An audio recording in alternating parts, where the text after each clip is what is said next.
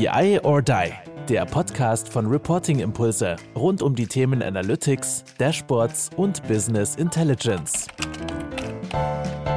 Hallo und herzlich willkommen zu einer neuen Folge von BI or Die New Banking. Heute mit einem Carsten Doppelfeature. Ich habe nämlich den Carsten Bange zu Gast von der Firma Bark. Und ähm, wir haben heute ein Thema, was mich ja selbst persönlich auch sehr stark umtreibt und sehr stark beschäftigt. Auch schon in dem einen oder anderen Format haben wir darüber gesprochen, nämlich das Thema Data Culture. Und äh, Carsten hat uns ganz exklusiv und äh, taufrisch ein, die Ergebnisse der Bark Data Culture Survey mitgebracht. Aber erzähl uns doch mal kurz, was ist die Idee hinter der Data Culture Survey und ähm, was ist so die, die Stoßrichtung, in die ihr euch dort bewegt habt? Ja, erstmal hallo, Carsten, und ähm, vielen Dank für die Einladung. Freue mich super hier zu sein in deinem neuen Podcast. Und äh, genau, das Thema Data Culture finden wir, hat so in den letzten ein, zwei Jahren wahnsinnigen Aufschwung genommen. Also wir erleben, dass sehr, sehr viele darüber reden, dass sie sagen, ja, Datenkultur im Unternehmen ist wichtig. Und äh, wir sehen das an verschiedenen Stellen, einfach so in den Gesprächen, die wir haben, in, in den verschiedenen Austauschen, den wir als Analyst haben mit Unternehmen, dann aber auch in einer Befragung, die wir durchgeführt haben, den Trend Monitor, wo wir also Trends abfragen, wo Datenkultur auch inzwischen unter die Top 3 gekommen ist, wo die Unternehmen also oder Menschen sagen, das ist für uns ein wichtiges Thema. Und all das war für uns anders genug, ähm, zu sagen, lass uns das doch mal genauer anschauen. Und eins der wesentlichen Themen, wenn man über Kultur, also Unternehmenskultur, Kultur im Unternehmen wozu ja letztendlich Datenkultur auch gehört, spricht, ist natürlich, dass es erstmal ähm, nicht so hart greifbar ist, ne? weil man erstmal überlegen, ja, was ist denn überhaupt eine Kultur oder wo, wie, wie entsteht die überhaupt? Und deshalb dachten wir, da hat man sicherlich viele Meinungen zu, aber so eine Befragung hat immer eine, äh, ein tolles, äh, einen tollen Effekt, nämlich dass sie auch konkrete Ergebnisse produziert, wo man sagen kann, okay, das ist jetzt nicht nur Carsten Blöcker oder Carsten Banges Meinung zu dem Thema, sondern wir haben immerhin 434 Unternehmen befragt, weltweit dazu. Und ich glaube, das hilft einfach nochmal ein bisschen breiteres Blick auch auf das, auf das Thema zu bekommen. Und das ist der Wert, denke ich mal, von so einer Befragung. Und deshalb haben wir das dann auch gemacht. Habt ihr für die Befragung einen Begriff von Datenkultur mitgegeben? Also wirklich gesagt, unter welchen Begrifflichkeiten ihr welche Themen verortet? Oder ähm, war das dann so ein bisschen auch nachher in der, in der freien Beantwortbarkeit der Empfänger dieser Befragung? Weil wir ja ganz viel, ganz viel teilweise über das Gleiche reden, aber unterschiedliche Terminologien verwenden. Gerade in dem Datenbereich kommt das durchaus vor. Und ähm, ich finde es spannend, ob sie, ob sie ob die Unternehmen tatsächlich dann ja in einer vorgegebenen Leitplanke diese Fragen beantwortet haben oder jeder das in die Begriffe rein interpretiert hat, was er dafür richtig hält. Naja, sag mal so, eine gewisse Interpretation von Begriffen hast du immer, gerade in solchen mhm. Befragungen, die ja auch online laufen, das heißt nicht persönlich, also es gibt keine Möglichkeit nachzufragen. Deshalb bemüht man sich natürlich schon, das möglichst sauber zu definieren. Das haben wir auch getan. Also wir haben versucht, Begriffe dann auch irgendwo nochmal zu definieren. Und das Besondere jetzt an diesem Datenkulturthema ist, dass wir auch schon ein Framework geschaffen haben, dass wir gesagt haben, naja, genau auf diese Frage hin, was ist es denn überhaupt oder wie kann man es denn positiv beeinflussen, was ja für viele die relevantere Frage auch erstmal ist. Also nicht nur irgendeine theoretische Definition zu haben, sondern sich eher mit der Frage auseinanderzusetzen, ja, okay, aber was sind denn jetzt die, die Ansatzpunkte, die Stellschrauben sozusagen? Dafür haben wir ein Framework entwickelt. Ein Framework heißt jetzt erstmal nicht, nicht so viel anderes, als dass wir gesagt haben, wir haben sechs Bereiche, die wir identifizieren können, wo sie aus unserer Sicht eine, da, eine Kultur, eine Datenkultur äh, manifestiert oder wo ich Bereiche habe, wo ich sie auch beeinflussen kann. Und ähm, das haben wir getan, in dem Sinne sicherlich dann auch schon die Befragten etwas beeinflusst, weil wir auch gesagt haben, gut, guck mal, das hier ist unsere, unser Verständnis von dem Thema und auch schon konkreter, äh, das sind letztendlich die Themen, die wir vor allem sehen. Aber man muss ja irgendeine Basis haben für so eine Befragung, denn die Themen haben wir dann ja auch weiter vertieft sozusagen. Wir haben zum Beispiel eine Frage gestellt, wie denn die Prioritäten eigentlich im Unternehmen sind, dieser sechs Themen, um letztendlich da eben auch einen Anknüpfungspunkt zu haben, um auch das zu verstehen, weil das tatsächlich eine Frage ist, die ich dann häufiger bekomme, wenn ich dieses Framework vorstelle, was ich im letzten oder in diesem Jahr äh, sehr häufig gemacht habe. Dann ist es immer spannend, dann natürlich zu rauszufinden, ja, was fragen die Leute eigentlich? Was, was, wo, was interessiert sie noch? Wo? Und das war tatsächlich eine der häufigeren Fragen, die kommen relativ oft nach dem Motto, okay, sechs mhm. Bereiche, schön. Aber mit welchen fange ich denn an? Was sind denn die wichtigsten von denen? Wo die erste Antwort immer ist, erstmal, naja, eigentlich sind alle gleich wichtig.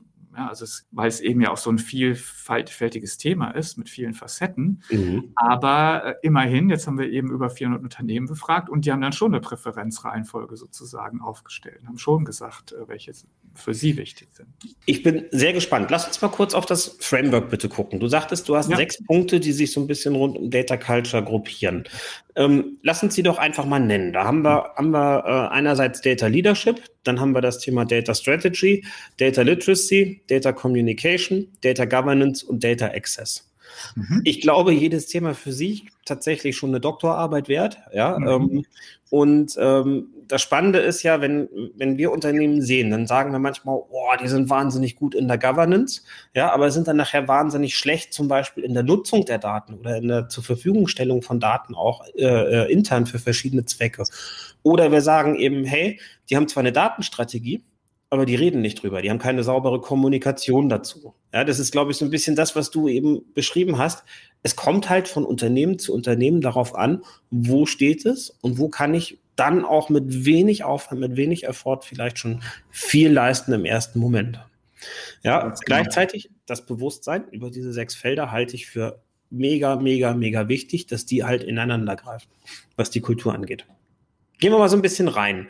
Ähm, erläuter doch mal so ein bisschen die, die ähm, wesentlichen Auffälligkeiten der Studie und wie ist so eine, so eine global galaktischere Einordnung der Ergebnisse? Ja, also ich glaube, diese, dieses Framework hat oder hilft sicherlich, erstmal das Thema greifbarer zu machen. Und an diesem Framework haben wir uns ja auch ein bisschen dann orientiert und haben auch einige Dinge äh, vertieft letztendlich. Dann, weil man natürlich, genau wie du richtig sagst, jedes Thema für sich ist sehr, sehr umfassend, kann man sehr viel äh, zu sagen und zu tun. Ähm, deshalb geht das natürlich dann nur punktuell. Aber immerhin, wir haben halt versucht, einfach ein bisschen mehr ähm, drüber hinaus rauszufinden letztendlich. Ne? Also wenn man vielleicht mal die, die ersten wichtigeren Ergebnisse sich anschaut, ähm, vielleicht mal beginnen, wo wir jetzt gerade das Framework vorgestellt haben, mit dieser Thematik Prioritäten. Ähm, da haben wir zum einen gefragt, was die Unternehmen als äh, relevant erachten. Also und das Zweite, was sie denn tatsächlich tun oder wo sie Initiativen laufen haben zur allgemeinen Verbesserung der Datenkultur auch. Und das ist ja durchaus ein Unterschied. Und jetzt war die für mich wirklich interessantes Ergebnis. Das erste war, dass an, an Stelle eins, wenn man jetzt mal relevant und ich mache auch was ähm, sich anschaut, dann war es tatsächlich Data Access. Ja, das war tatsächlich auf Nummer eins gesetzt worden. Total Data spannend. Access. Ja, also ich auch. Vom, vom Ergebnis her, total spannend. Genau. Äh, fand ich auch spannend. Äh, an zweiter Stelle relativ nah dran Data Governance. Gehört natürlich auch logischerweise recht eng zusammen, die beiden Themen. Aber bei Data Access, glaube ich, ähm, vertut man sich manchmal um, und sagt so, naja, ist ja klar, sag mal so, ja, wir brauchen Zugang zu den Daten. Ja, und dann haben wir Data Access. Aber das ist natürlich längst nicht alles. Also ich glaube, dass hinter diesem Thema viel, viel mehr steht. Und ich glaube auch, dass viele Unternehmen das durchaus jetzt erkannt haben. Also allein Diskussionen um neue Architekturkonzepte wie Data Mesh, Data Fabric und sowas zeigen das ja schon. Das Unternehmen sich einfach mit dieser Thematik auseinandersetzen. Äh, wie kann ich das eigentlich hinbekommen, dass ich jetzt nicht nur technischen Zugriff kriege auf Daten, sondern eben Daten auch so bereitstelle im Unternehmen, dass sie auch wirklich nutzbar werden.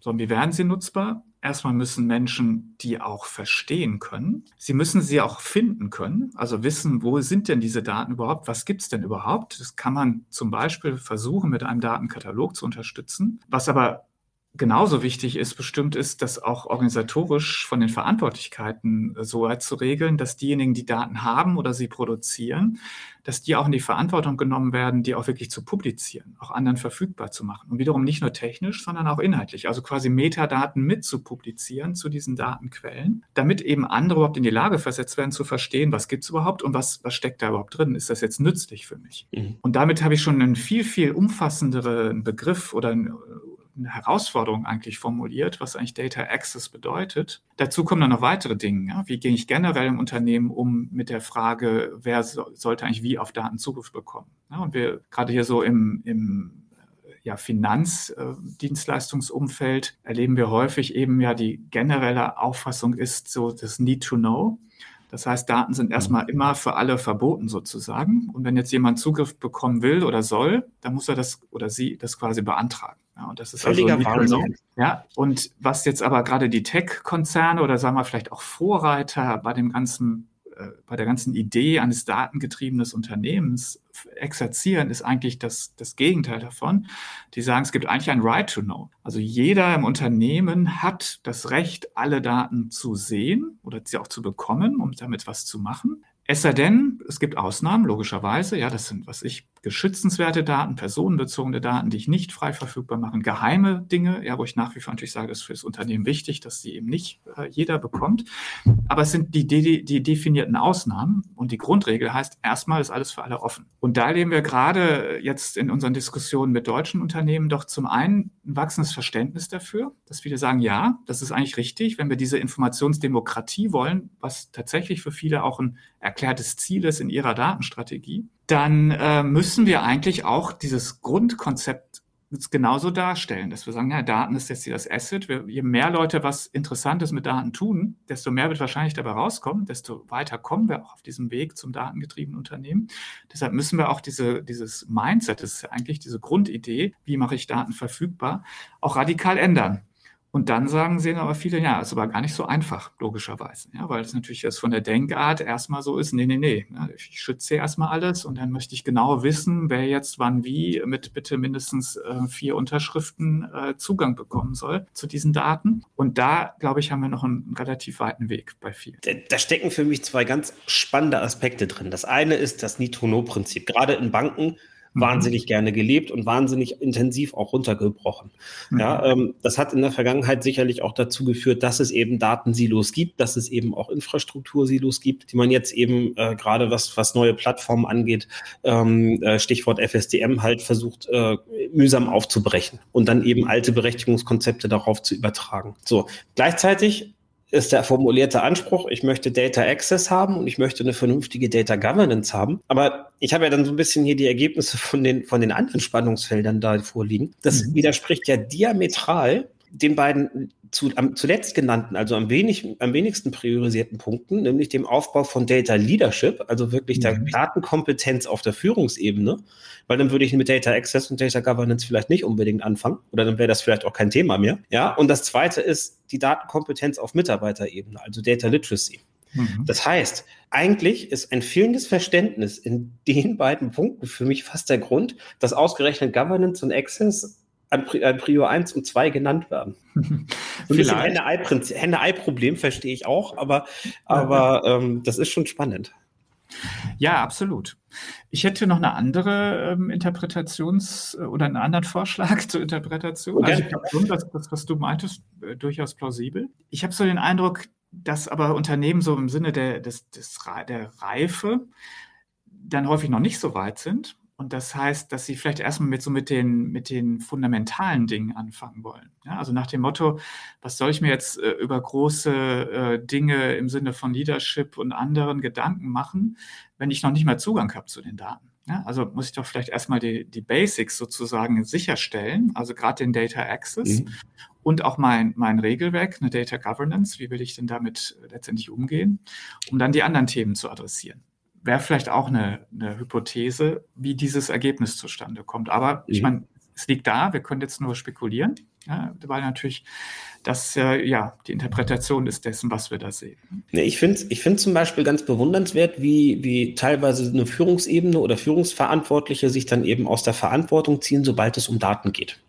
Ähm, so aus eigenem Erleben ist es sind das häufig kleinere Initiativen irgendwo auf Abteilungsleiter oder bestenfalls noch Bereichsleiterebene, ähm, die halt diesen, diesen äh, datengetriebenen Ansatz sehr stark verfolgen. Ich erlebe Unternehmen, wo das C-Level-Thema ist, also wo der Gesamtvorstand sich an dem Daten, an der Datenstrategie wirklich dann festbeißt und sagt, das ist unser Prio-Thema Nummer eins. Was in so einem Moment in Unternehmen passiert und was dort auf einmal geht, ist beachtlich. Mhm. Vorher sind das irgendwie, äh, ist das, ist das ein Randthema. Solange dieses Commitment von ganz oben nicht da ist, fehlt da immer noch dieser Mosaikstein, dass das wirklich im Großen und in der Breite erfolgreich wird. Und ich kann nur jeden ermutigen, bringt das auf das Ziellevel und versucht es in die Strategie des Unternehmens dann eben auch entsprechend reinzubringen. Absolut. Ja, ähm, äh, und und äh, dazu gehört für mich eben Data Leadership definitiv mit dazu. Nee, absolut. Und äh, eben, es gibt Unternehmen, äh, die, die das tatsächlich auch schon nicht nur, ich meine, bei den meisten Unternehmen ist es durchaus eben eine erklärte Strategie irgendwo. Ja, aber mhm. die Frage ist ja immer, wie viel, wie viel Dampf ist wirklich dahinter? Ja, wie stark mhm. wird es wirklich auch angegangen, umgesetzt, auch durchgesetzt? Das ist so eins der interessanten Themen. Ja, was, was ist denn, wenn ich jetzt wirklich, sag mal, so, so Menschen im Unternehmen habe, die auf ihren Daten sitzen und einfach nicht bereit sind, die zu teilen? Sagen, nö, mache ich nicht. Das ist meine. Und ja, bin ich dann als, als C-Level auch wirklich dann dazu bereit, da vielleicht sogar äh, disziplinarische Maßnahmen zu ergreifen. Ja? Zu sagen, so, nee, dann, ja, wir müssen halt was anderes machen in unserem Unternehmen. Aber dann bist du nicht der Richtige oder die Richtige für diesen Job mhm. hier. Also das, das heißt, da da, da trennt sich dann wirklich dann auch die, die Spreu vom Weizen letztendlich. Ne? Mhm. Ne? Also ich glaube, auf so der, der Erklärungssinne haben wir das jetzt bei den meisten, aber genau wie du richtig sagst, die Frage ist eben, wie stark wird es denn auch wirklich zum Thema gemacht? Wie wird auch Ressourcen investiert in das ganze Thema? Werden auch Veränderungen wirklich angestoßen? Weil das muss ich ja dann auch tun, häufig. Und dann wird es natürlich immer erstmal richtig schmerzhaft. Mhm. Aber eine Ergänzung, wir haben äh, dieses Thema Data Leadership, wo wir gerade bei dem Thema sind. Ähm, wir haben das ist eins der Themen, wo wir auch ein bisschen nochmal nachgefragt haben, sozusagen und haben hier äh, zum Beispiel eine Frage gestellt, welche ähm, Maßnahmen denn als besonders ähm, erfolgreich oder hilfreich erfahren wurden im Unternehmen im Kontext von Leadership. Und da war das äh, mit, mit fast zwei Drittel der Befragten hier, die haben gesagt, naja, Leadership by Example. Das heißt also, die, ähm, die Führungskräfte müssen eigentlich so eine Datenstrategie auch selbst verkörpern. Also um es ganz konkret zu sagen, es bringt wenig, dem Unternehmen zu verordnen, so, wir, wir investieren jetzt in BI, wir investieren jetzt noch mehr in Analytics, damit wir noch mehr äh, Fakten haben, um noch bessere Entscheidungen fällen zu können, um schneller zu reagieren, was auch immer ich dafür Ziele dann formuliere. Mhm. Und wenn man dann aber jeder im Unternehmen erlebt, dass eben die Führungskräfte selbst das gar nicht äh, verinnerlichen, ja, also quasi immer noch mit irgendwelchen äh, Excel-Geschichten da versorgt werden, die sie dann tunlichst ignorieren, ja, und eigentlich dann mehr nach, ich überspitze natürlich jetzt etwas, ja, aber total in Ordnung. dass die nicht wirklich verkörpern, dass sie sagen so, nee, ja, ich will jetzt erstmal die, immer erstmal die Fakten sehen, verstehen und auf der Basis dann auch möglichst entscheidend. Wo Wissen, es wird nie 100 Prozent sein. Ich werde immer Kreativität, menschliche Intuition, sowas wird immer eine Rolle spielen. Darum geht es ja gar nicht. Es geht ja ein bisschen um das, die Balance. Ja? Also entscheide ich jetzt überwiegend eigentlich so auf Basis von, naja, haben wir schon immer so gemacht, Erfahrung, Bauchgefühl oder einer sehr dünnen Datenlage oder bemühe ich mich wirklich, äh, so mal einen überwiegenden Teil tatsächlich faktenbasiert ähm, zu machen, um ja, um letztendlich dem auch dann entsprechend Nachdruck zu geben. Und das fand ich interessant, ganz klar auf Nummer eins gelandet hier, äh, welche Maßnahmen besonders äh, erfolgreich und hilfreich sind, eben Leadership by Example. Die, die Führungskräfte müssen die, eine Datenstrategie selbst verkörpern und ihr eigenes Handeln auch entsprechend aus, ausrichten. Gab es noch drei weitere Aspekte, die äh, über 50 Prozent genannt wurden? Mhm. Auch dann mit einer sehr hohen Relevanz, nee, vier sogar sehe ich gerade, ich gucke gerade mal in die Ergebnisse rein hier. Äh, an, an, zweiter Stelle fand ich auch spannend, Meeting-Kultur, ja, also nach dem Motto, eine Datenkultur muss sich auch in der Meeting-Kultur eines Unternehmens widerschlagen. Also im Grunde für jedes Meeting müssen Daten vorbereitet sein und sie spielen auch eine zentrale Rolle in den Meetings. Ähm, also quasi weniger Meinungsaustausch oder ähnliches, sondern mhm. mehr diskutieren, argumentieren auf Basis von Daten. Fand ich auch super spannend, dass es eben auch als so wichtig erachtet wird oder eben auch als erfolgreich. Völlig unterschätzt, aber ein ja. Riesentreiber dafür, ja, glaube ich auch. Ja, und, und ich meine nochmal, wir reden ja hier über äh, Datenkultur und Datenkultur ist ja Teil einer Unternehmenskultur. Und natürlich form, also formiert sich auch eine Kultur. Das sind ja, sag mal so, die, die nicht greifbaren Dinge. Das ist ja so, das sind ja eben wie Menschen arbeiten, wie sie zusammenarbeiten, wie ähm, entschieden wird, ja, wie ähm, ja letztendlich all die Dinge, die sich auf der gerade auf der zwischenmenschlichen Ebene auch dann irgendwie formieren oder auch auswirken darauf. Und natürlich ist das Thema, wie jetzt Meetings gestaltet werden, ganz entscheidend, ja, weil das ja ein, ein großer Teil auch häufig für viele ist, der, mhm. der Arbeit gerade mit den Kollegen. Deshalb, ähm, genau, man denkt vielleicht am Anfang gar nicht so stark drüber nach, aber wenn's, wenn man es hier auch mal so sieht, dann wird es natürlich irgendwie logisch. Also, ja klar, darf, wenn auch in den von den Führungskräften das vorgelebt wird und auch darauf geachtet wird, dass die Meetings ja sehr, sehr faktenbasiert sind, dann formiert sich natürlich auch eine Kultur im Unternehmen, generell noch mehr mit Daten zu arbeiten, ja, weil man sie eben braucht, auch in den Meetings dann. Dritter Aspekt war Kommunikation. Ich denke mal, das haben wir schon so ein bisschen aufgegriffen. Also hier haben wir aber explizit gefragt im Sinne von Data Leadership, ähm, ist denn eben die, die Datenstrategie klar und explizit formuliert und auch kommuniziert im Unternehmen? Weil wir durchaus immer wieder Gespräche haben mit Menschen so auf der ausführenden Ebene, ähm, mit denen wir, was weiß ich, über eine, eine, Datenarchitektur sprechen oder über Technologien, die helfen, jetzt äh, etwas umzusetzen. Und da fragen wir häufig auch, naja, okay, aber bevor wir jetzt zum Beispiel über eine Architektur, über eine, eine, passende Technologieauswahl reden mit euch, müssen wir natürlich schon auch verstehen, wo die, wie die Datenstrategie aussieht, ja, wie das, mhm. das alles hingehen soll und wie das eine Datenstrategie muss ja zwingend sich mit einer Businessstrategie verzahnen, ganz, ganz eng. Und dieses Verständnis ist ganz wichtig, um auch die richtigen Entscheidungen zu treffen. Und dann hören wir doch öfter, als uns lieb ist, dass die Menschen sagen, ja, ähm, es, es gibt da irgendwas, von Datenstrategie wurde schon gesprochen. Ich weiß aber gar nicht so ganz genau, wie die eigentlich aussieht. Und da reichen fünf bis zehn Folien. Ja, das ist wirklich kein Rocket Science, da fünf bis zehn Folien zu malen, wo einmal drin steht, das ist die Business-Strategie, das ist die Datenstrategie, so passt ihr da rein. Dass sich jeder zumindest erstmal selbst verorten kann, was seine Rolle in dem Thema ist. Dann kann man immer noch tiefer gehen. Aber diese zehn Seiten oder was auch immer im Unternehmen zu veröffentlichen, jedem transparent zu machen, das kann nicht so schwer sein, ist es aber scheinbar. Ja. Also wie gesagt, wir hören es öfter.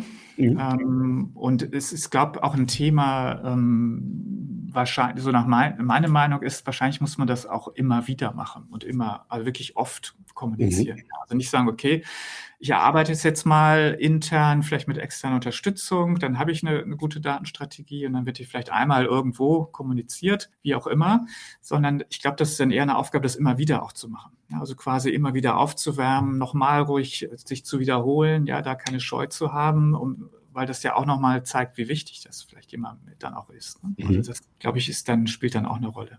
Ja, und das, äh, das nächste war eben Kompetenzentwicklung. Das heißt also genug Ressourcen, Zeit und Geld bereitzustellen für Training, für Weiterbildung in Data und Analytics. Also mhm. interessanterweise wird gesagt hier, das ist eine, eben wichtig. Ähm, das ist eine Maßnahme, die eben erfolgreich, hilfreich ist. Interessanterweise wird an anderer Stelle der Studie dann aber auch genau hier nochmal gesagt, dass das ein Defizit ist.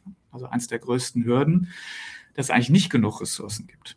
Also ganz interessant. Ne? Also eigentlich auch so ein bisschen nochmal, wie du es gerade schon formuliert hast, ein Appell auch an die Führungskräfte, da ähm, quasi den, den Worten auch Taten folgen zu lassen. Und die Taten heißen dann eben nicht nur selber zum Beispiel Lead by Example, sondern äh, da aktiv zu werden, sondern auch genug Ressourcen bereitzustellen und, und sich auch darüber bewusst zu sein, dass das eben eine Investition ist.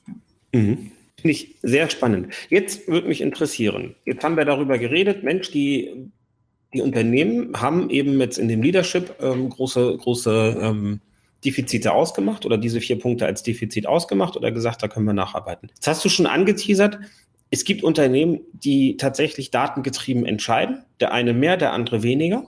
Und mich würde mal interessieren, wie viele Unternehmen von denen, die ihr befragt habt, sind wirklich datengetrieben. Sprich, die gehen nicht mit irgendeinem Bauchgefühl in die Vorstandssitzung oder in die Managementrunde, sondern die nehmen ihre Daten und sagen, anhand dieser Datenlage entscheiden wir. Das fand ich nämlich ganz erstaunlich vom Ergebnis her. Ja, ich glaube, wir müssen natürlich immer ein bisschen vorsichtig sein erstmal. Ja. Was ist denn oder wie will ich das denn überhaupt bewerten? Was ist denn ein datengetriebenes Unternehmen?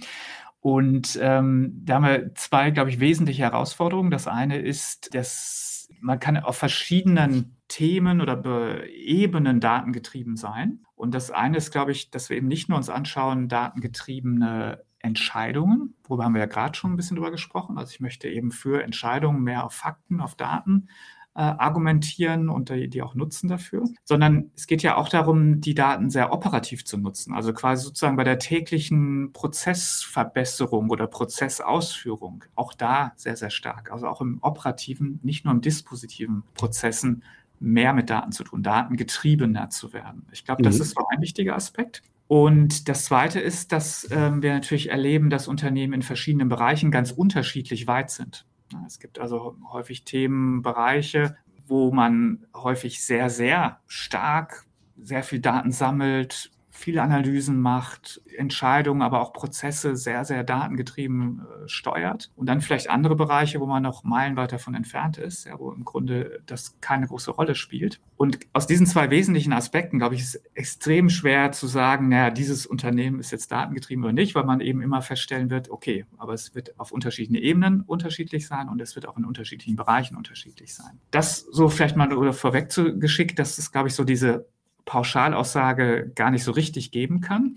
Trotzdem möchte man natürlich mal irgendwas messen oder mal verstehen, ja, okay, ist denn jetzt jemand weiter gekommen, vielleicht auch und weniger? Und deshalb haben wir jetzt in der Studie eins, äh, ein Thema uns vorgenommen. Wir haben nochmal das Thema ähm, Entscheidungsfindung erstmal rausgegriffen, was ja erstmal gut abgrenzbar ist in dem Sinne.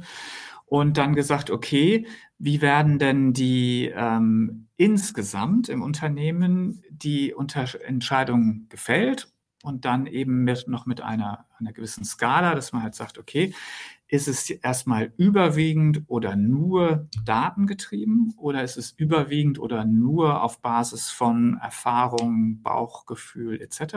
Oder ist es vielleicht so halb-halb? Ja, wohl wissen, dass sich viele wahrscheinlich für halb-halb entscheiden, aber trotzdem ähm, war gar nicht so, sondern die, unter, die, die Teilnehmer der Studie haben sich dann schon irgendwo positioniert. Und ähm, das Schöne jetzt an genau diesem Ergebnis ist eben, dass wir auch Vergleichsdaten haben. Wir haben die gleiche Frage schon mal gestellt bei einer Studie vor einem Jahr, also 2020. Und wir haben schon mal einen, damals haben wir Information Culture dazu gesagt, also einen Survey zum gleichen Thema 2014 gestellt. Und das ist natürlich schon mal eine interessante Zeitreihe, weil das ja natürlich letztendlich dann ähm, sieben Jahre entfernt ist. So, mhm. so was wir sehen können, ähm, also Knapp die Hälfte hat sich für halb-halb entschieden, 47 Prozent, aber immerhin 34 Prozent haben gesagt, also ein bisschen mehr als ein Drittel, ein gutes Drittel, wir sind überwiegend oder ausschließlich datenbasiert im Sinne von, wie Entscheidungen getroffen werden. Und 19 Prozent haben gesagt, wir sind primär mal ja auf der Erfahrungs- oder äh, ähm, ja, Gut-Feel, also Bauchgefühl. Da fand ich den Sprung übrigens bei ja. denen, die, die ähm, tatsächlich überwiegend datengetrieben sind, relativ hoch von 2020 auf 2021. Also da sind fast 10 Prozent dazugekommen.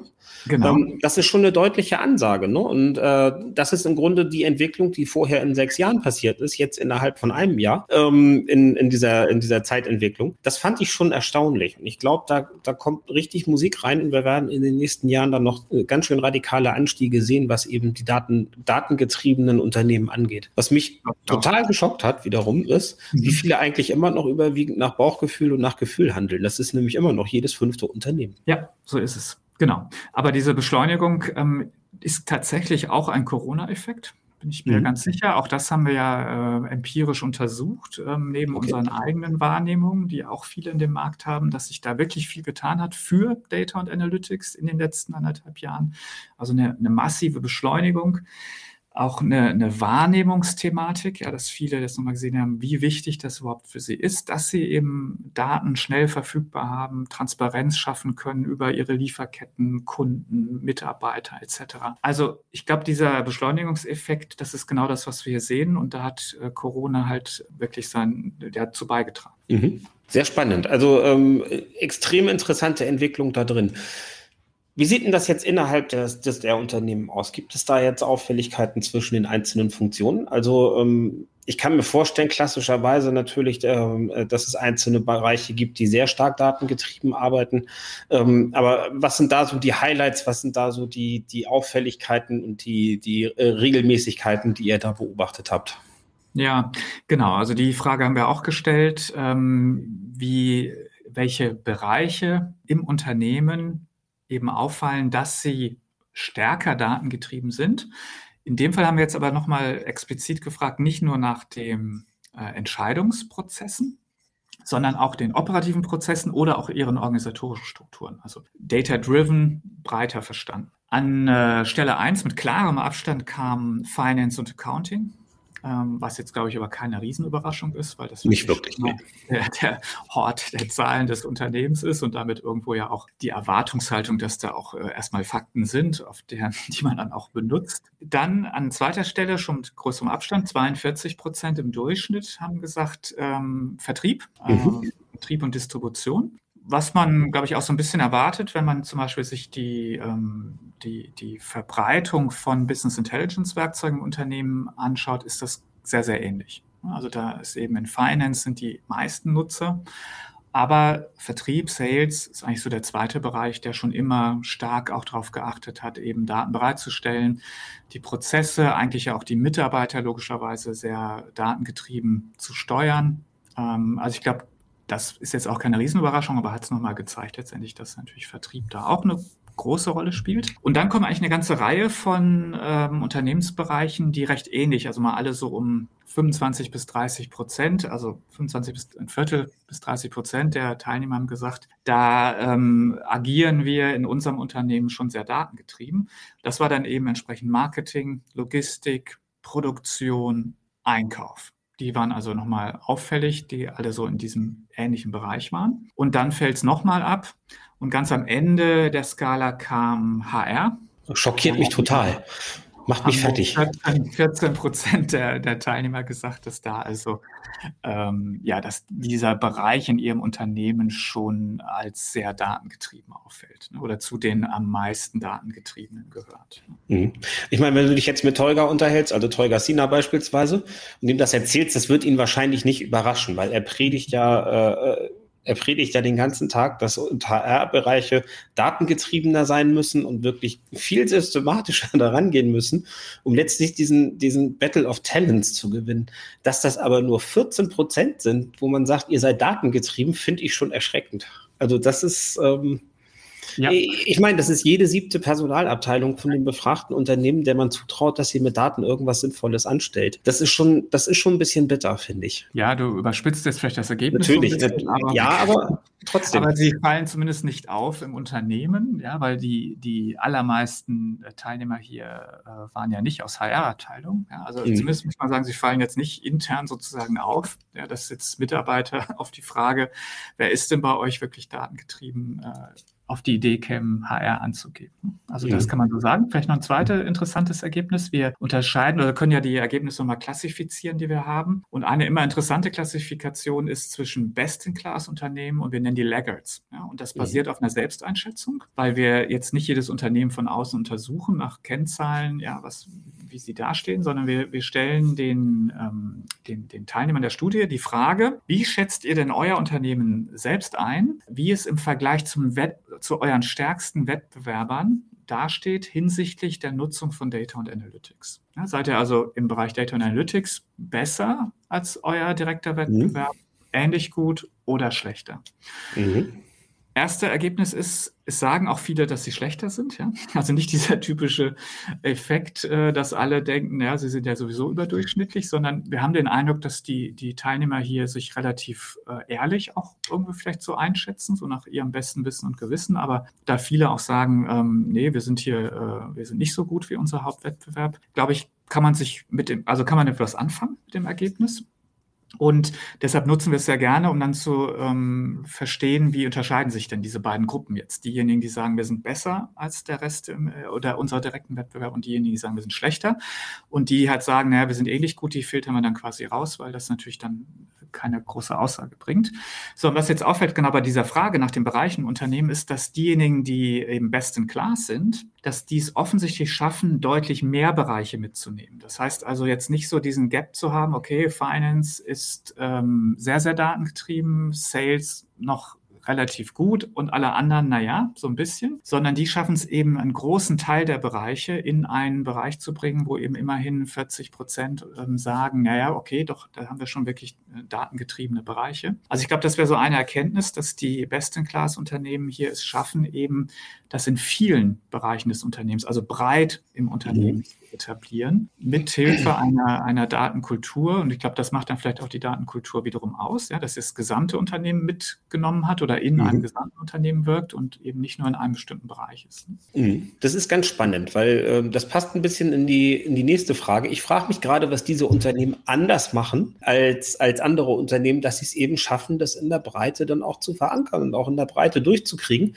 da komme ich so ein bisschen dazu, wer treibt irgendwie äh, Datenkultur in der Praxis? Praxis. Ja, und wer, also erstmal, wer sollte deiner Meinung nach Datenkultur in der Praxis treiben? Also was würdest du, wenn du es dir wünschen dürftest, ähm, äh, äh, dort sagen. Ähm, und wer tut es denn tatsächlich? Und hat das vielleicht auch wirklich was mit diesen Ergebnissen zu tun? Also kann man da Regelmäßigkeiten sehen, dass bei einer Aufhängung in einer bestimmten Verantwortung dann eben auch diese Breite entsprechend entsteht? Ja, also genau die Frage haben wir gestellt. Ähm, also wer ist denn eigentlich verantwortlich? Also ich gehe eben um, um Verantwortlichkeit oder um Organisationsstrukturen in dem Sinne dann auch. Mhm. Und hier hatte dieser Vergleich zwischen Best in Class und Laggards riesige Unterschiede. Also so stark, wie ich es eigentlich noch nie oder kaum gesehen habe in Studien von uns. Das Spannend, das wusste, ich, das wusste ich tatsächlich nicht. Das war jetzt in, in den blauen Dunst geraten. genau. Nee, also es, es zeigte sich, also erstmal, wenn man so vom, ähm, vom Durchschnitt, und der hilft tatsächlich nur begrenzt hier, aber erstmal so vom Durchschnitt über alle 400 plus Unternehmen, die eben hier geantwortet haben, sagt eben, sag mal, 27 Prozent sagen, es ist fragmentiert. Ja, es sind also einzelne Bereiche im Unternehmen oder einzelne ähm, Rollen, die das, äh, die die Datenkultur dafür verantwortlich sind. Mhm. Und 18 Prozent sagen dann, wir haben keine äh, Verantwortlichkeit, also no dedicated responsibility. Es gibt niemanden, der dediziert verantwortlich dafür ist. Und 16 Prozent sagen, wir haben jemanden dediziertes. So, so das ist jetzt kann man erstmal so zur Kenntnis nehmen, aber richtig spannend wird es, wenn man halt jetzt nochmal guckt zwischen Best in Class und Laggards, weil bei den Best-in-Class-Unternehmen hat null, kein einziges Unternehmen hat hier gesagt, wir haben keine definierte Verantwortlichkeit. Also alle, es gibt eine definierte Verantwortlichkeit bei allen Unternehmen, die Best-in-Class sind, während der Anteil bei denen, die Laggards sind, bei 31 Prozent liegt und auch der, das, der stärkste, das stärkste Ergebnis quasi ist. Mhm. Und da kann man natürlich schon jetzt, klar, das ist erstmal eine Korrelation hier, aber ich glaube schon, dass da auch eine Kausalität gibt und das beantwortet auf deine äh, Frage, das, was. Absolut. Ja, also ich glaube, dass eben eine, eine Verantwortlichkeit dafür erstmal ganz wichtig ist. Dass es eben auch ein Erfolgskriterium ist. Und wo die jetzt liegen sollte, ähm, da gibt es jetzt eben verschiedene Antworten hier. Die, ähm, die Best-in-Class-Unternehmen haben es in einer Person oder einem Team gebündelt, zum Beispiel einem Chief Data Officer oder einem Data Board oder ähnlichen Konstrukten. Aber auf jeden mhm. Fall eine definierte und dedizierte Verantwortlichkeit und das eben bei 33 Prozent immerhin, also auch ein starkes Ergebnis, gefolgt dann von einer Verantwortlichkeit im Management Board, also quasi das Gesamtmanagement ist dafür mhm. verantwortlich. Mhm. Was ich auch für interessant erachte, weil man natürlich bei jedem äh, CDO immer die Frage natürlich stellen muss, was für eine Möglichkeit im Unternehmen hat diese Person denn eigentlich, ne? Im Sinne von Durchsetzungskraft, ja, wie viel, da, und da erleben wir halt ganz unterschiedliche Dinge, von sehr, sehr viel, ja, wirklich transformativ, kann das Unternehmen sozusagen vor sich hertreiben auf dem Weg zum Datengetriebenen bis hin zu sehr reaktiv, ja, also irgendwo im, im Kompetenzschrei zwischen CIO, äh, operativen Bereichen, ja, irgendwo sehr stark auch dann limitiert in den Möglichkeiten. Und das eben ist natürlich pro Unternehmen jetzt äh, ja immer unterschiedlich ausgeprägt. Insofern dediziert, zweites Gesamtverantwortung im Management und dritte Platz bei den Best-in-Class-Unternehmen CEO, was ich auch für sehr spannend achte ähm, dass also gesagt wird, naja, das ist die absolute eben Prior äh, das eine, eine, eine Priorität, aber eben des CEOs, weil ich natürlich, wenn ich überlege, eine Datenkultur im gesamten Unternehmen ähm, äh, ja positiv zu fördern, dann ist natürlich die Frage nach der Durchsetzung eben. Was kann ich denn tun? Wie kann ich da rein, wenn ich auch was verändern möchte? Und ähm, eben, ja, da wäre also ein CDO mit entsprechenden Möglichkeiten sicherlich sehr, sehr interessant. Gesamtverantwortung, auch glaube ich, in einigen Unternehmen der richtige Weg oder eben der CEO. Aber das sind so die Top drei bei den besten Class-Unternehmen. Und bei den Laggards ist es tatsächlich so, ja, ein Drittel, knappes Drittel hat überhaupt keine äh, definierte Verantwortlichkeit und ein zweites Drittel hat es eben fragmentiert. Ja, man sieht also schon deutlich diese Unterschiede, wie unterschiedlich das eben jetzt ist und ähm, kann sich dann vielleicht von den Best-in-Class-Unternehmen hier ein bisschen was abgucken. Ich, ich finde es mega spannend, weil es so ein bisschen Wasser ist auf meine Mühlen. Ich äh, habe immer, hab immer den Eindruck gehabt bei Unternehmen, die wirklich datenstrukturell gut unterwegs sind, dass es dort eben auch ein sehr, sehr klares und auch hoch aufgehangenes Management-Commitment gibt. Mhm. Ja, sowohl was, sowohl was eben äh, die Transformation in, in Richtung digitale, ja, digitale Transformation, agile Transformation angeht, aber eben auch was das ganze Thema äh, Datenkultur angeht, dass es da eben eine sehr, sehr, sehr klare Herangehensweise des Managements gibt und eben auch eine klare Forderung an die Mitarbeiter, das eben auch umzusetzen und eben auch entsprechend dann, äh, wo es dann durch die Führungsebenen gelebt und eben auch strukturiert wird. Und ähm, es bestätigt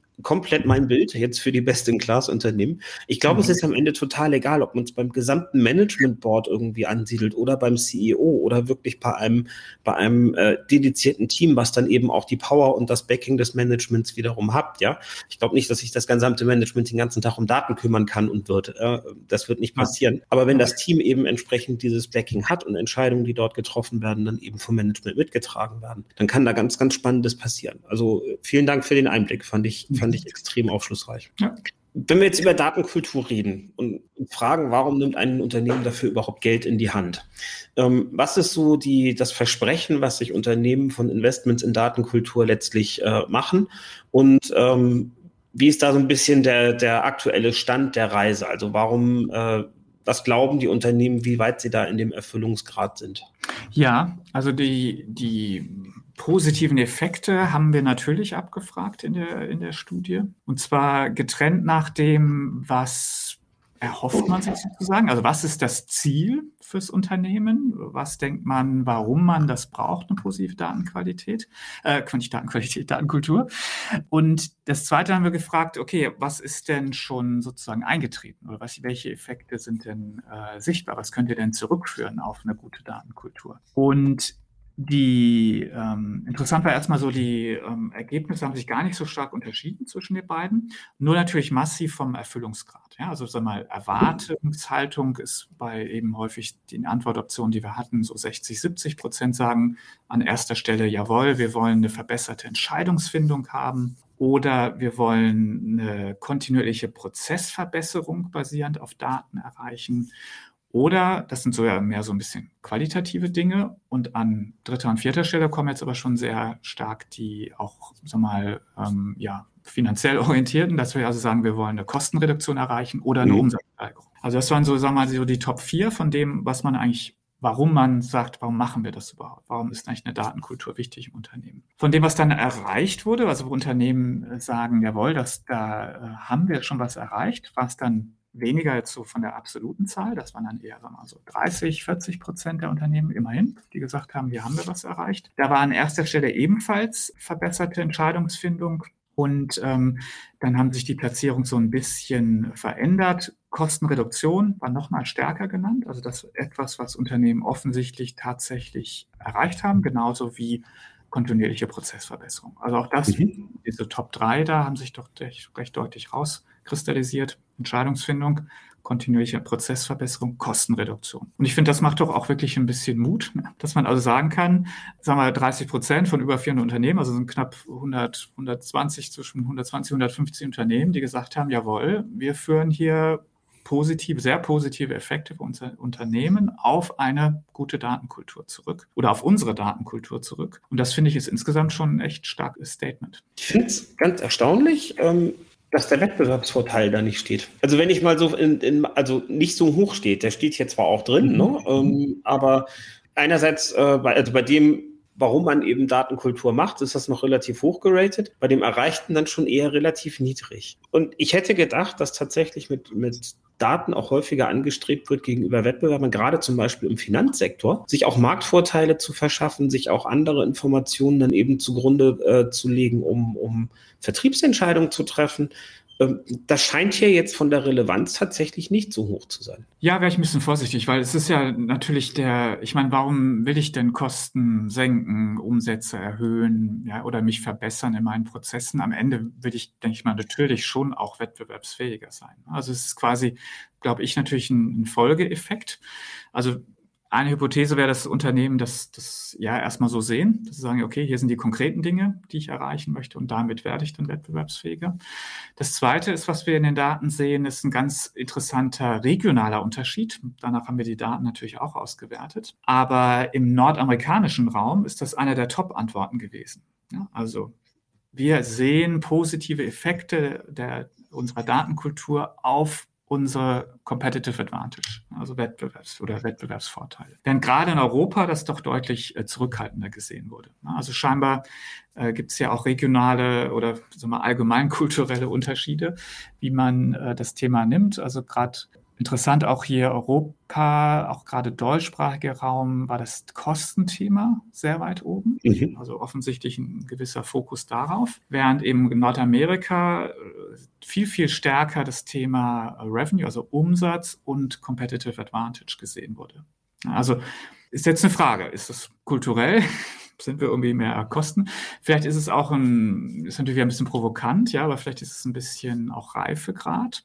Also wir, wir erleben das schon so, wenn ich auch zum Beispiel Big Data-Initiativen angehe, Analytics-Themen angehe, mhm. das ist schon auch gar nicht so blöd, mal erstmal mit Themen anzufangen, wo ich ganz konkret Kosten sehe, die ich auch dann reduzieren kann, weil das häufig tatsächlich ja auch Management Attention dann bringt. Ja. Sind wir mhm. bei dem Thema, wie, wie kann ich denn solche Initiativen voranbringen oder auch eben das Thema Datenkultur voranbringen? Das lässt sich schnell messen, fair, ja? Ja, okay. eben, ja, dann, und es ist ein Thema, was die meisten auch irgendwo interessiert, wo ich mir auch sofort hier, äh, ja, ein paar, ein paar Sporen äh, sozusagen verdiene und sagen, guck mal hier, mhm. was ich hier Tolles erreicht habe.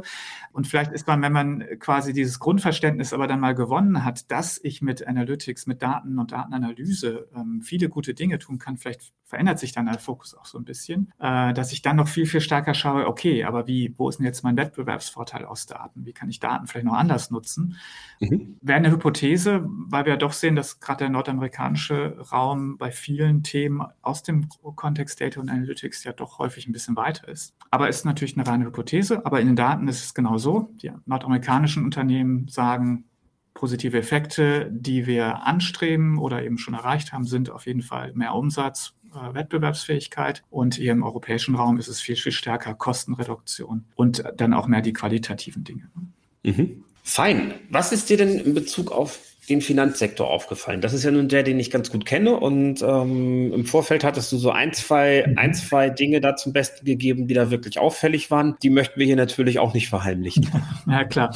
Ja, wir haben ja eben, wir können neben besten Class Laggards, regionalen Auswertungen können wir auch nach Branche auswerten, ähm, weil das die Teilnehmer auch angegeben haben, aus welcher Branche eben sind. Äh, an vielen Stellen keine großen Abweichungen oder irgendwelche großen Überraschungen. Eins war wirklich ins Auge gefallen, da hatten wir im Vorfeld schon drüber gesprochen, das war bei dieser Frage nach den Bereichen des Unternehmens, dass da doch der äh, Finanzsektor, wenn ich mal so sagen darf, ähm, sich dann doch anders, äh, zum Teil recht deutlich anders positioniert. Und was da vor allem aufgefallen ist, dass eben sehr häufig gesagt wurde, tatsächlich mit am häufigsten von allen Branchen, dass die Marketing, der Marketingbereich ähm, zu den datengetriebensten Unternehmen gehört. Und ähm, das fanden wir, glaube ich, beide recht auffällig und interessant. Äh, absolut, absolut. Wir machen ja viel mit Daten, wir machen viel mit Dashboards und wir machen viel mit Banken. Ich habe das so noch nicht gehört und auch nicht so wahrgenommen, muss ich ganz offen sagen. Also äh, Bankmarketing hat sich für mich bisher noch nicht dadurch ausgezeichnet, dass die Daten tiptop waren. Ich krieg immer noch, äh, ich krieg immer noch mit meiner Kreditkartenabrechnung irgendwie Angebote für Privatkredite, ja, und für das Häusle bauen und so weiter, wo eigentlich jeder Algorithmus und jedes datengetriebene Marketing sagen müsste, schickt das bloß nicht mit, das ist hier völlig fehl am Platz und verschwendetes Geld. Und äh, das wundert mich halt bis heute. Mhm. Und ähm, das finde ich schon eine, eine, interessante Aussage, dass das Marketing in Banken sehr datengetrieben sein soll. Vielleicht äh, Appell an die Teilnehmer dieser Studie, wenn hier einer zuhört, der sagt, ja klar, wir sind mega datengetrieben im Marketing in Banken, kommt doch mal hier in den Podcast, kommt hier mal in den Stream.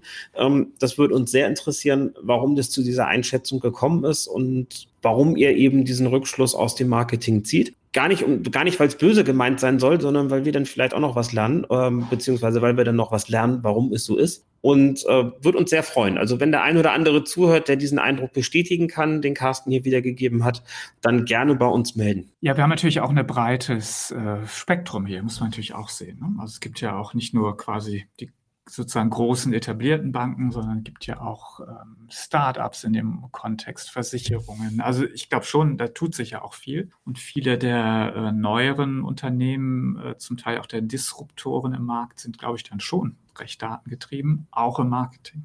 Mhm. Also, also, sehr gern, auch die. Ne? Ähm, erzählt uns, was ihr macht und äh, äh, ist bestimmt spannend. Und äh, wirklich, schreibt mich an, kommt vorbei und dann äh, hören wir uns das gerne an. Völlig, völlig ohne negative Wertung. Ich finde das halt als Ergebnis spannend und wenn mhm. diese, diese Selbsteinschätzung da ist, wird da ja auch was dran sein, gar keine Frage. Ja, und es ist vielleicht auch ein bisschen relativ, ne? muss man natürlich auch sehen, jetzt von der Studie her. Ich meine, in, in ja, wenn die, die Bereiche vor sich sehen, äh, gehört natürlich in einer Bank, denke ich mal, tendenziell schon auch der Marketingbereich zu denen, wo Daten genutzt werden. Also auch das ist eine, sicherlich nochmal eine Erklärung. Sehr schön. So, jetzt haben wir ganz viel über harte Zahlen gesprochen, beziehungsweise über die, die Auswertung gesprochen. Was glaubst du so ein bisschen nach vorne gerichtet? Wo geht die Reise hin bei Datenkultur? Und wie kann ich ganz, ganz operativ, also ähm, jetzt mal aus, aus Sicht eines, eines Beratungsunternehmens gesprochen, relativ schnell Stellschrauben drehen, um eben in meinem Unternehmen zum Thema Datenkultur voranzukommen? Ja, genau. Also wie geht's weiter? Ich glaube, das Thema wird noch viele Jahre tragen. Also ich glaube nicht, dass das so was ist, was jetzt schnell wieder weggeht, weil es irgendwie einmal das alle durchs Dorf treiben oder sowas, sondern es ist äh, eine absolut fundamentale Eigenschaft eines Unternehmens, wenn man es so ausdrücken möchte, welche Datenkultur herrscht. Und ich glaube, dass dieses Verständnis, dass eben jede Form der Datenstrategie oder auch der Unternehmensstrategie, die eben stärker auf Daten und äh, Datenanalyse setzt, dass die zum Scheitern verurteilt ist wenn nicht die richtige Datenkultur im Unternehmen herrscht. Ich glaube, diese Erkenntnis wird sich immer stärker noch erst durchsetzen. Ich glaube, wir sind gerade erst am Anfang. Also ich glaube, dass wir das Thema noch sehr, sehr lange auf der Agenda haben. Ich glaube, das, glaub, das geht gar nicht wieder weg, eben, das Thema. Das, kann, das darf auch gar nicht weggehen, weil es eben so fundamental ist. Ja? Es, ist, es muss eigentlich auch ständig dran gearbeitet werden, ist ja klar. Es kommen ja ständig neue Mitarbeiter, es gibt ja andere Organisationseinflüsse, Umstrukturierungen, Zukäufe, was auch immer. Also die, dieses Arbeiten an der Unternehmenskultur ist ein absolutes äh, wichtiges Dauerthema sozusagen. Mhm. Also ich glaube, das ist so das eine. Das zweite ist, ich bin natürlich schon ein Fan von diesem eher holistischen Ansatz. Ja? Also nicht zu denken, ich mache jetzt eine Sache und dann, ähm, ja, dann, dann ist das Thema gelöst, sondern ich glaube, es gibt eben hier diese vielen Stellschrauben. Und wir haben, glaube ich, auch wirklich sehr konkrete, ähm, sogar Anhaltspunkte hier schon in der, in der Studie geliefert, aber wir sehen sie genauso, ja, dass man also eben zum einen mal dieses Grundverständnis überhaupt erstmal hat. Dass man, also es, jetzt bei Daten und Analytics geht es hier nicht nur um Technologie und das ist auch nicht nur ein IT-Thema, sondern ganz im Gegenteil. Es muss aus der Strategie herauskommen, es muss ein fachliches Thema sein und an der Stelle haben es aber viele noch nicht so verinnerlicht, war auch bisher gar nicht so ihr Thema. Und deshalb genau da anzusetzen, glaube ich, ist eines der wichtigsten Dinge. Also wirklich dran zu arbeiten mit den Menschen, im Sinne von Kompetenzausbildung, aber auch ganz konkret zu überlegen oder die, die auch den Fähigkeiten zu geben, dass sie selber überlegen können, jetzt mache ich hier irgendwas, was für Daten würden mir jetzt helfen? Ja, was, was könnte ich, wenn ich jetzt noch was analysiert oder einen Forecast kriegen würde oder eine, eine Empfehlung, die auf Basis der historischen Daten vielleicht ähm, etwas, etwas errechnen kann oder ähnliches. Was könnte mir denn jetzt hier ganz konkret helfen, um meinen Job besser zu machen oder diesen Prozess besser zu machen? Und mhm. davon ausgehend, von dieser Denkweise, können wir eben noch sehr, sehr viel erreichen da. Aber ich glaube, daran zu arbeiten, das ist, glaube ich, der gute erste Punkt. Also wirklich an konkreten Use Cases zu arbeiten, sich zu überlegen, gut, das ist jetzt mein Prozess, so machen wir den heute was für Daten müsste ich vielleicht noch sammeln, um hier mehr zu machen? Oder vielleicht gibt es die schon im Unternehmen, aber was müsste ich jetzt eigentlich mit denen machen, damit ich hier noch eben eine bessere Entscheidung treffen kann oder meinen Prozess noch optimieren kann oder was auch immer. Also ich finde das immer ein, ein sehr, sehr guter Startpunkt. Über Leadership haben wir gesprochen. Ähm, so an den unterrepräsentierten Bereichen sehen wir häufig das Thema Kommunikation. Und das ist, glaube ich, auch mhm. was, wo mhm. man mit gar nicht so einem Riesenaufwand ähm, auch schon sehr schnell Dinge ändern und äh, kann und auch Erfolge erzielen kann.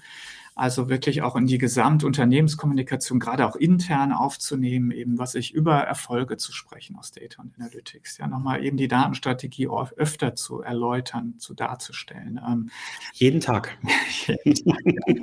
ja, aber wie, entsteht eine Kultur auch, ja, wenn man erlebt, okay, ja, ähm, der Vorstand berichtet und ein Teil seines Berichtes ist, ähm, zu ja, Erfolge zu feiern, wo jemand mit einer Datenanalyse vielleicht ein tolles Ergebnis erzielt hat oder wo man sich verbessern konnte auf Basis eben von dem, was man mit, mit einer Analyse mhm. von Daten erreicht hat. Das, glaube ich, formt eine Kultur auch im Unternehmen, weil man einfach sieht, ah, okay, das ist ja spannend und darüber redet man und möchte vielleicht selber mal irgendwann da erwähnt werden. Ja, ist also ein Ansporn vielleicht auch und so weiter. Also ich glaube, dieser kommunikative Aspekt ist manchmal etwas unterbeleuchtet, wäre aber auch ein schöner, auch praktischer Ansatzpunkt. Und das Letzte, das ist so ein Thema, was sicherlich auch gerade im, im Banken-Finanzumfeld sehr, sehr heiß ist, das Thema ist, wir erleben, dass wir ähm, in der Data Governance, glaube ich, den Schlüssel in der Hand haben, sowohl eine Datenkultur abzuwürgen im Unternehmen, weil ich mhm. eben eine Governance zu strikt äh, definiere und auferlege dem Unternehmen. Ja. Oder ich habe auch den, den Schlüssel in der Hand, das sich positiv entfalten zu lassen.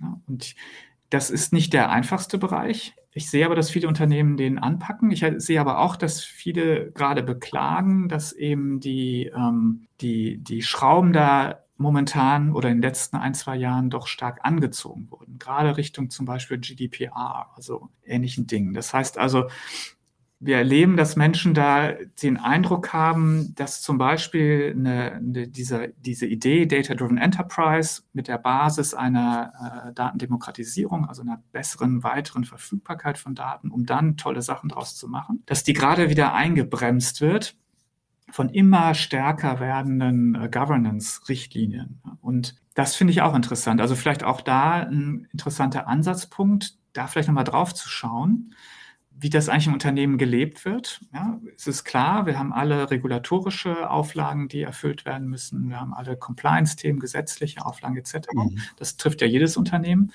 Aber es ist immer die Frage, wie ich damit umgehe. Ja, ist mein Umgang damit, deshalb verbiete ich jetzt alles, ja, und es sollte, es herrscht die Kultur der Angst, irgendwas Falsches mit Daten zu machen, oh je, dann lasse ich es lieber. Ja, oder zu sagen, so, nee, ja, wir helfen euch dabei. Ja, wir haben hier ein, ein schwieriges Umfeld, wir müssen aufpassen.